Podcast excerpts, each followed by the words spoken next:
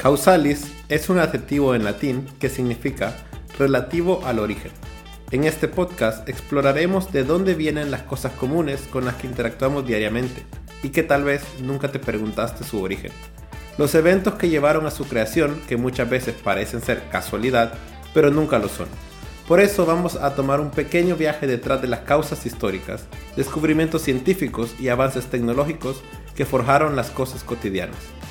Nosotros somos José y Eduardo y esto es Causalis.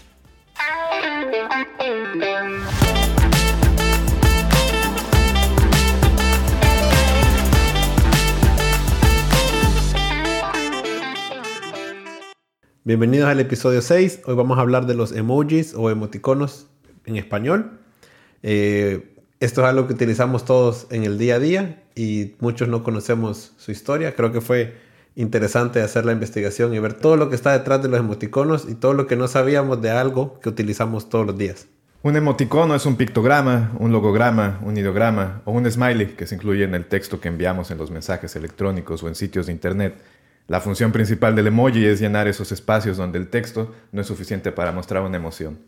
Y es que de ahí viene su etimología, ¿no? Creo que esta es la palabra con la etimología más fácil que hemos tenido porque es emoticono, icono de emoción. O sea, un icono que representa una emoción. Esa es la función del emoticono o emoji. Y tienen la ventaja de que son universales, a diferencia de los idiomas reales, por así decirlo, o hablados, donde cada uno es diferente. Los emojis, todo el mundo los puede entender, en teoría. Porque claro. te voy a poner un ejemplo. Las manitas, no sé, yo he visto que mucha gente las usa para rezar, al menos en nuestra cultura, así para hacer como una un gesto de oración, pero en realidad en otras culturas como la japonesa esas manitas significa gracias, porque es el gesto que hacen cuando agradecen. O en otras culturas menos religiosas significa choca los cinco o, dame esos cinco. Ese es el más interesante, creo que yo nunca había pensado que puede significar eso, pero sí, son, puede ser la mano de una persona con la de otra persona, ¿no? Exacto. Es que claro, nos comunicamos con palabras para expresarnos en el día a día. Intentamos poner palabras a las emociones y sentimientos que experimentamos y queremos transmitir a los demás, pero a veces las palabras no son suficientes. Algo interesante que vi también es que en el Museo de Arte Moderno de Nueva York se presentó una carita feliz al lado de La Noche Estrellada de Van Gogh y Las Señoritas de Aviñón de Picasso. Y la pregunta era, ¿son los emoticones arte? Pero, ¿qué son los emoticones si no son una manera de expresión del ser humano? Y el arte es lo mismo. Esto estuvo expuesto entre diciembre del 2016 y marzo del 2017 y trajo esta conversación sobre si el arte es una expresión, pues son los emoticones arte, ¿no? Si nos basamos en esto, la idea de los emojis es tan antigua como la humanidad misma, porque el ser humano siempre ha tenido que transmitir emociones, porque sirven como vehículos de transmisión de emoción atemporal. O sea, creo que algo con lo, con lo que vos decías, de que en diferentes partes del mundo hablan diferentes lenguajes, o sea, sin importar en el espacio donde estás, se va a entender. También sin importar en el tiempo, una carita feliz de hace mil años es una carita feliz el día de hoy. Para empezar con la historia de los emojis y cuándo comenzaron los emojis, tenemos que remontarnos más atrás de cuándo comenzó el emoji digital como lo conocemos. Entonces, ¿cuándo comenzó el ser humano a hacer figuras representativas de sus emociones?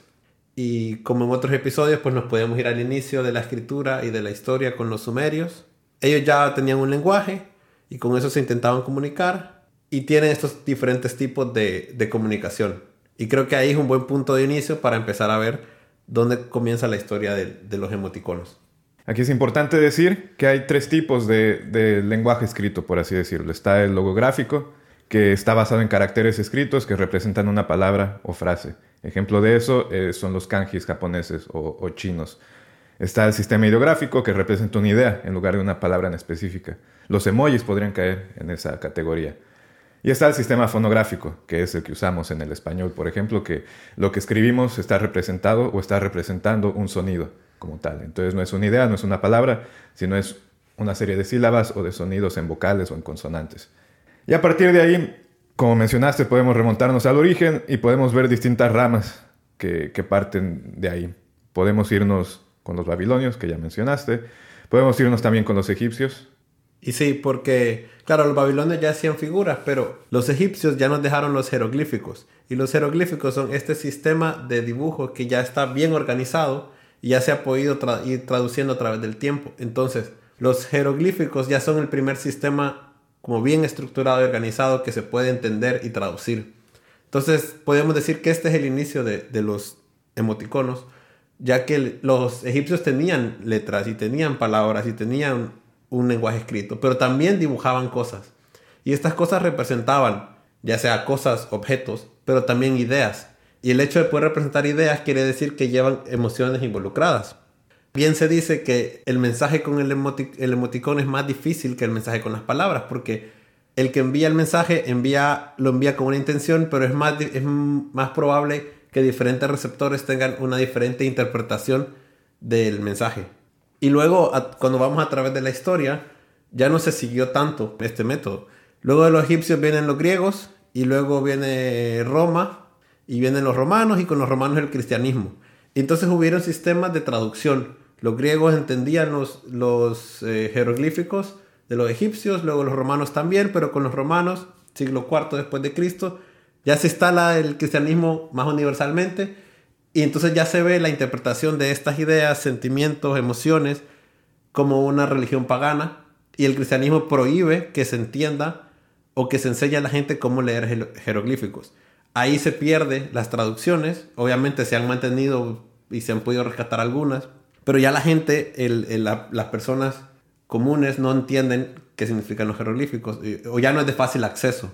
Y ahí ya empezamos luego ya con la historia más moderna de la humanidad y darnos cuenta que tal vez no se usaban tantos emojis como utilizaban los egipcios, pero porque tal vez ya el humano había pasado a crear arte, ya el, humano que quería eh, expresar emociones podría, podía pintar y expresar sus emociones así. Entonces tenemos un gran desarrollo de, de las artes, no solo la pintura, pero todo tipo de arte, y cómo el arte sirve para expresar emociones, y ya no se usan los emojis hasta que en la historia más reciente, pues resurgen los emojis para expresar emociones. Y de ahí de hecho sale la, tercera rama, y ya mencioné un poco de ella, que es, has estado hablando de la parte occidental, pero también las culturas orientales como la china o la japonesa, comenzaron usando este tipo de, de sistemas logográficos y sigue hasta hoy en día. Así el lenguaje actual chino y japonés, su sistema de escritura está basado en representar palabras en caracteres. Y entonces no es coincidencia de que el emoji, como lo conocemos hoy en día en nuestros celulares, comenzara en Asia, o más en específico, en Japón. Esto comenzó en 1998 cuando Shigetaka Kurita inventó los emojis. Él trabajaba en NTT Docomo, una gran empresa japonesa de comunicaciones móviles. Formó parte de un equipo encargado de desarrollar el primer sistema de Internet móvil de la empresa. Su sistema de Internet limitaba a los usuarios a 250 caracteres en los mensajes, por lo que Kurita pensó que los emojis permitirían a los usuarios comunicarse de manera más efectiva utilizando menos datos o menos palabras. El primer conjunto de emojis que tuvo contenía 176 imágenes, muy simples, de 12 píxeles por 12 píxeles, incluidos emojis para cosas como el clima, alimentos, bebidas, sentimientos y estados de ánimo. Y de hecho, Kurita se inspiró en los cómics japoneses o los mangas y los caracteres chinos logográficos utilizados, como ya se mencionó, en el sistema de escritura moderno tanto en Japón como en China. También hay que mencionar ahí que el emoji fue precedido por el emoticón. Refiriéndome a emoticón, no, no a la imagen, sino no sé si, bueno, todos los hemos usado. Cuando pones dos puntos, eh, guion y paréntesis, eso es una carita feliz, y si pones el paréntesis hacia el otro lado es una carita triste. Claro, ese es un, un emoji, ¿no? Sí, es el predecesor del emoji. Entonces, antes de ponerlo en, un, en, una imagen gráfica, se tenía que representar con lo que teníamos en nuestros teclados. Y eso lo comenzó Scott Fallman, un científico informático, cuando empezó a sugerir el uso de este tipo de caracteres para representar emociones. Eso no se convirtió en un concepto convencional hasta la década de los 90, cuando empresas japonesas, estadounidenses y europeas empezaron a experimentar con incluir estas representaciones en sus, en sus sistemas de texto. Claro, pero entonces estamos viendo que era una limitación de cuánto texto se podía escribir y mandar en esos tiempos y decir cómo podemos poner más palabras en menos espacio, ¿no? Y también esto nos habla de cómo las palabras no son suficientes para expresar las emociones. Hay un incremento últimamente en la investigación sobre la ciencia de las emociones y la parte cognitiva, ¿no? Y hay unos, unos investigadores de la Universidad de Murcia sobre ciencia cognitiva que empezaron a investigar qué palabras son las más representativas del español para referirse a las emociones. Estudiaron más de mil palabras. Luego vieron que las palabras que más utilizamos son alegre, alegría, feliz, contento, tristeza, miedo, rabia, triste, atemorizado. Claramente no podemos expresar todo lo que sentimos con estas nueve palabras y ahora luego podemos entrar y ver muchos diferentes tipos de imágenes o emoticones que sentimos que representan más lo que estamos sintiendo, ¿no? Y de hecho, durante la investigación de este tema, porque en este podcast nos tomamos las cosas en serio, empecé a usar de más emojis durante la semana de investigación. Ah, interesante. Y me di cuenta que hay emojis que no existen y que deberían existir. Por ejemplo, una botella de agua. No hay un emoji de una botella de agua. Y yo creo que podría utilizar el emoji de una botella de agua. Para después de ir al gimnasio. Exacto, exacto. Pero ¿qué se hace entonces si querés inventar un emoji? Es un proceso largo y todo comienza porque Google hace algunos años tuvo la idea de estandarizar los emojis que creó Curita y asignarles un código que después se conoció como código Unicode. De ahí surgió la idea de tener un consorcio que se llama el consorcio Unicode. Es un grupo sin fines de lucro compuesto principalmente por personas de grandes empresas tecnológicas como Apple, Google, Facebook, Twitter. Y este consorcio traduce las ideas de emojis a un estándar de modo que una persona en Francia, por ejemplo, puede enviar un emoji o un mensaje de texto a una persona en Estados Unidos. Y se verá igual sin importar qué marca de teléfono tiene o qué sistema operativo usen.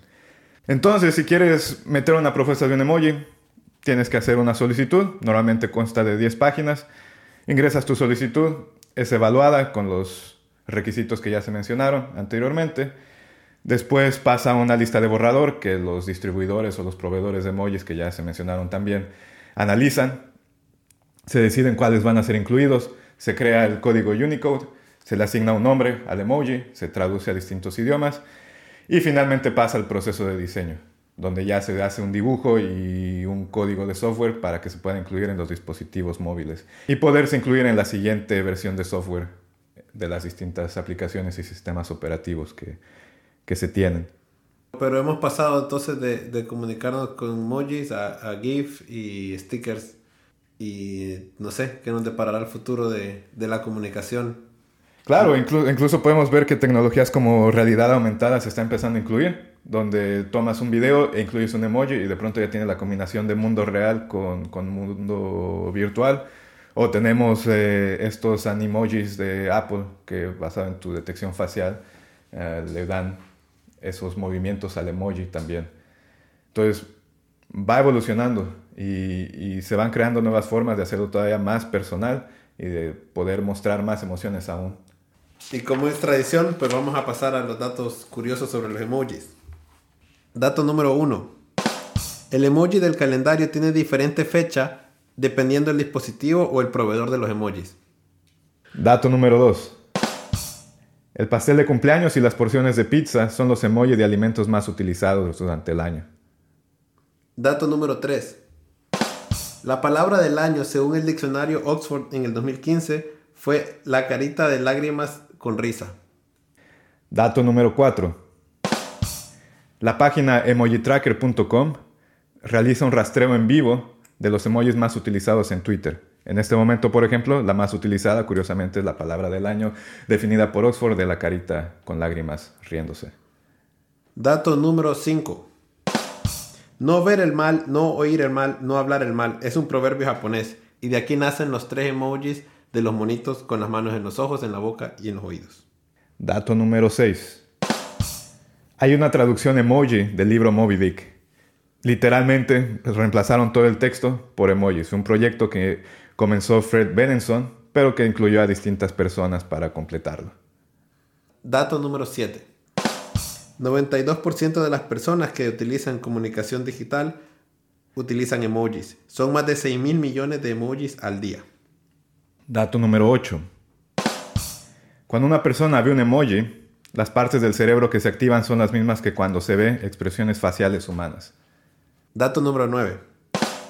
Un francés fue condenado a tres meses de cárcel por enviar el emoji de la pistola a su novia. Dato número 10. Se dice que el emoji de la carita gritando con las manos en la cara está inspirado en la pintura del grito de Edvard Munch. Dato número 11. hoy tenemos un dato extra. Solo el 7% de la gente que utiliza el emoji del melocotón lo utiliza para referirse a la fruta.